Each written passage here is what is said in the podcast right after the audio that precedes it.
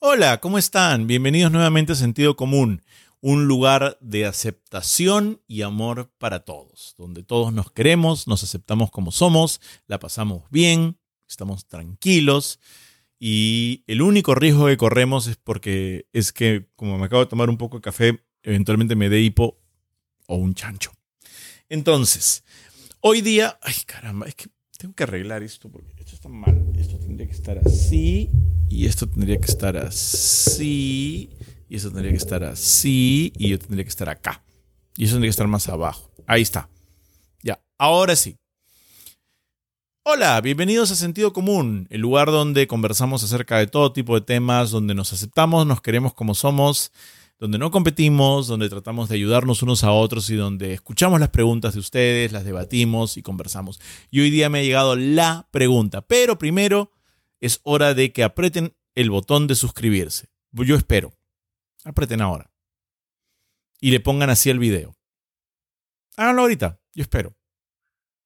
Ya está, muchas gracias. Y luego ponen un comentario en el video y pueden participar por un PlayStation 5.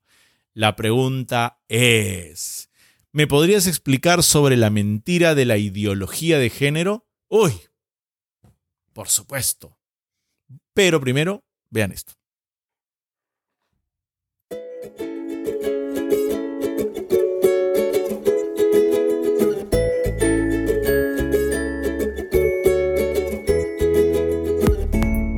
Y recuerda que al llegar a los 100.000 suscriptores, sortearemos un PlayStation 5 entre todos los suscritos que hayan hecho comentarios. Recuerda que tienes que estar suscrito y que tienes que haber hecho por lo menos un comentario. A más comentarios, más posibilidades de ganar. Ya, la ideología de género. A ver, creo que lo primero que tengo que contarles es cuándo fue la primera vez que yo escuché el término ideología de género. Yo escuché el término ideología de género por primera vez allá por el año 2015, cuando yo estaba con novio y uno de sus parientes lejanos o amigos, no sé quién, le dijo al enterarse de que estaba de, novio conmigo o de enamorado conmigo, que él lo quería y lo aceptaba, pero estaba en contra de la ideología de género. Y yo me quedé así como que, ¿y eso qué es? Entonces no, no, entendía. ¿Qué, qué, cosa es la ideología de género? No, no entendía. Tengo que decir que para ese momento también había muchas cosas acerca de mi comunidad que yo no entendía. Eh, ahora puedo explicar con claridad lo que es el, eh, la genitalidad que tienes cuando naces, sus múltiples variantes, el género que te asignan al nacer en contra de tu voluntad. No, eh, la identidad de género que tú eh, construyes para ti, con la que te sientes cómodo, la orientación sexual con la que tú desarrollas tu vida, a quien amas, a quien quieres, con quien deseas tener sexo, tu expresión de género, que puede ser lo que tú quieras, eh, y, y entiendo mucho más, porque en parte mi vinculación como activista me ha hecho entender todo esto. Pero dentro de todo esto que he aprendido, de todos estos seminarios a los que he ido, de todas estas charlas, de todas estas reuniones de grupos, de personas de todo tipo, L, G, B, T, I, Q y más, nadie nunca ha hablado nada de ninguna ideología. Te voy a contar por qué. Porque la ideología de género no la inventamos nosotros. De hecho, no existe como tal. En ningún lugar hay un libro, un ideario, una lista, un panfleto, un, no sé, un PDF, una página web, algo que hayamos hecho los LGBTIQ eh, que describa cuál es nuestra ideología que queremos imponerle al mundo. Para empezar, nosotros no queremos imponerle al mundo nada. Nosotros queremos existir. Nada más. Existir. Existir sin que nadie nos haga bullying en el colegio. Existir con todos nuestros derechos, pudiendo casarnos con quien amamos y formando familias como y cuando queremos.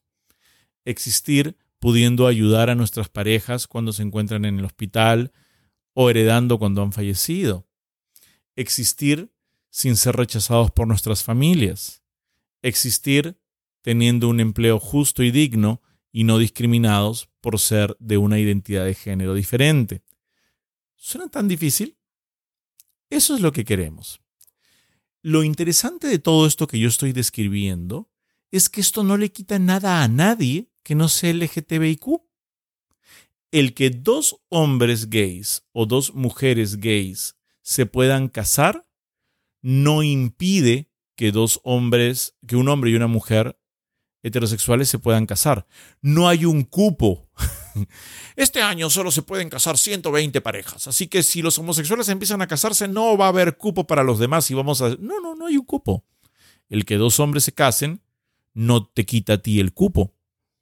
Entonces no te estamos imponiendo nada, ¿no? El que nosotros adoptemos no te quita a ti la posibilidad de tener hijos o de adoptar, ¿no es cierto? No es como que haya una cantidad límite de niños que existen en un año. Al contrario, los heterosexuales que tienen sexo sin cuidarse están teniendo hijos constantemente por todos lados y los están dejando abandonados. Ay, ahí sí no se hacen cargo, ¿no? El aborto no debe ser, no sé qué, pero cuando tienen el hijo, ¿qué hacen con él? O abortan en secreto, o lo ponen en adopción. Y cuando nosotros queremos adoptarlo, no nos dejan. Entonces, no te estamos quitando nada. ¿Qué importa en tu vida lo que yo haga en mi cama? ¿Qué importa en tu vida cómo yo me vista? Hay mucha gente que insiste que queremos imponer algo. Imponer algo significa obligarte a ti a hacer algo que tú no quieres. Por ejemplo, si yo salgo por la calle y decido ponerme un sombrero de papagayo de dos metros de, de alto, no te estoy imponiendo nada a ti. A ti qué chucha te importa. No hay ninguna imposición. Si yo decido enamorarme de otro hombre y besarme con él, ¿qué te estoy imponiendo a ti? Nada. Imponerte sería obligarte a ti a besarte con otro hombre. Y honestamente, no, no, no me interesa que te beses con otra persona de tu mismo, de tu mismo género. no. Haz lo que te dé la gana. Nosotros no nos metemos en tu vida. ¿Por qué tú quieres meterte en la tuya? Entonces, ¿qué ocurre? Necesitan algo contra que luchar. Como no pueden luchar contra la naturaleza, contra los hombres, las mujeres, que se identifican de una manera diferente, que están orientadas de una manera diferente, necesitan un cuco. Así como Estados Unidos necesitaba a Irak, así como eh, cualquier guerra necesita un enemigo, así como Hugo Chávez necesitaba a los Estados Unidos, necesitan un cuco para poder hacer fuerza con la gente y meterles miedo. Entonces, ¿quiénes inventaron la ideología de género? Los heterosexuales. Los heterosexuales homofóbicos. Porque como no sabían contra qué luchar, ¿contra qué estamos luchando? Contra los homosexuales. No, pero también contra las lesbianas. Ya, ya.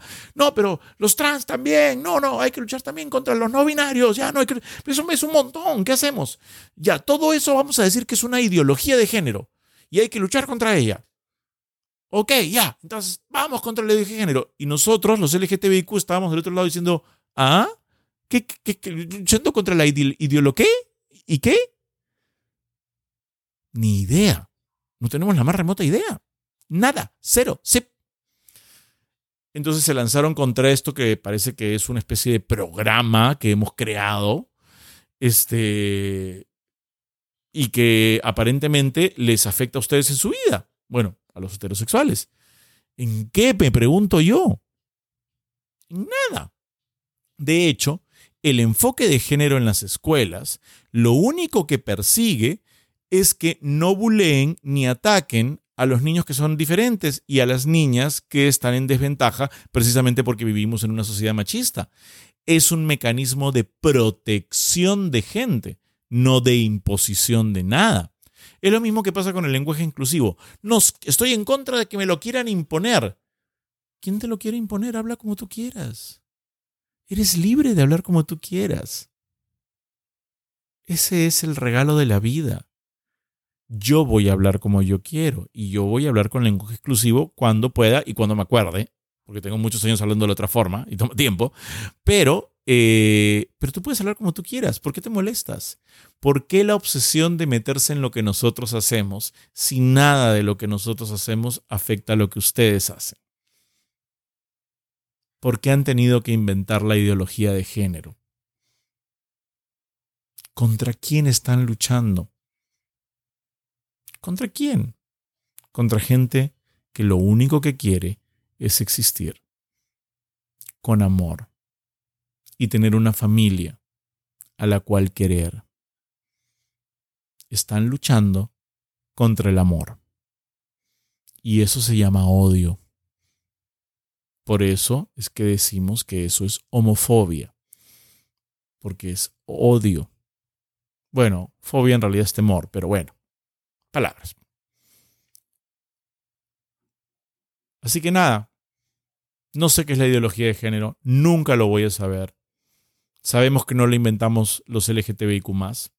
Y ya que mucha gente me pregunta, LGTBIQ significa lesbianas, gays, bisexuales, transexuales, transexuales, queers, que son gente que tiene una identidad más fluida, que no se define, no tiene por qué definirse.